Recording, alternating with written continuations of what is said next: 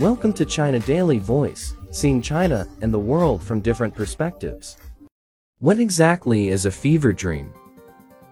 There are many reasons why it is difficult to have a good rest when you have a cold and fever. It's hard to get a good night's sleep when you have a stuffy nose, a persistent cough, or other intolerable symptoms. When you have a fever, it is more difficult to ensure high-quality sleep. Another reason is that you often have strange dreams when you have a fever. So why does a fever cause strange nightmares? Scientists have some speculation about this. Getting a solid night's rest when you're sick can seem like an unattainable goal for any number of reasons. It's difficult to fall asleep and stay asleep when you're plagued by a stuffy nose, a ceaseless cough, or some combination of those and other intolerable symptoms. Fevers can make quality sleep even harder, thanks in part to fever dreams, especially vivid, weird, or downright disturbing dreams that occur when you have a fever. As the Sleep Foundation explains, fever dreams sometimes involve spatial distortion, such as moving walls and melting objects, threats or danger, which can be anything from insects to terrorists, and illness. If you were to have a dream fitting this description when you weren't sick, you might just write it off as a garden variety nightmare. But since people seem to experience such strange dreams more often during fevers, it's given rise to the idea that the two things must be linked.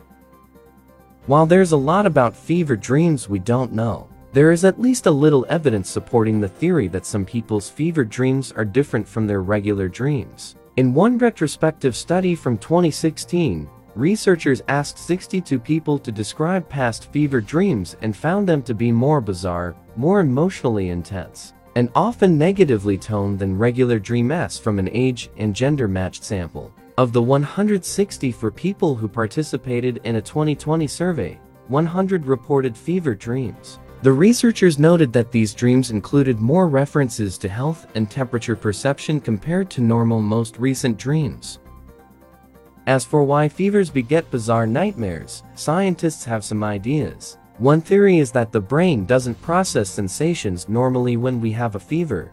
Dr. Beth Malow, director of Vanderbilt University Medical Center's Sleep Division, told Health in 2020. So burning up in your bed might just manifest itself in a dream full of melting objects and seemingly unrelated perils.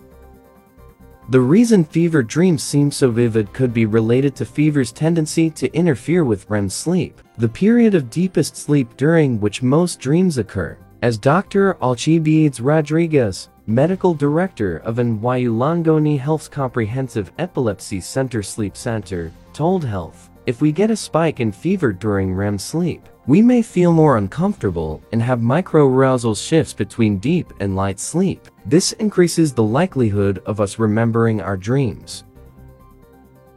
That's all for today.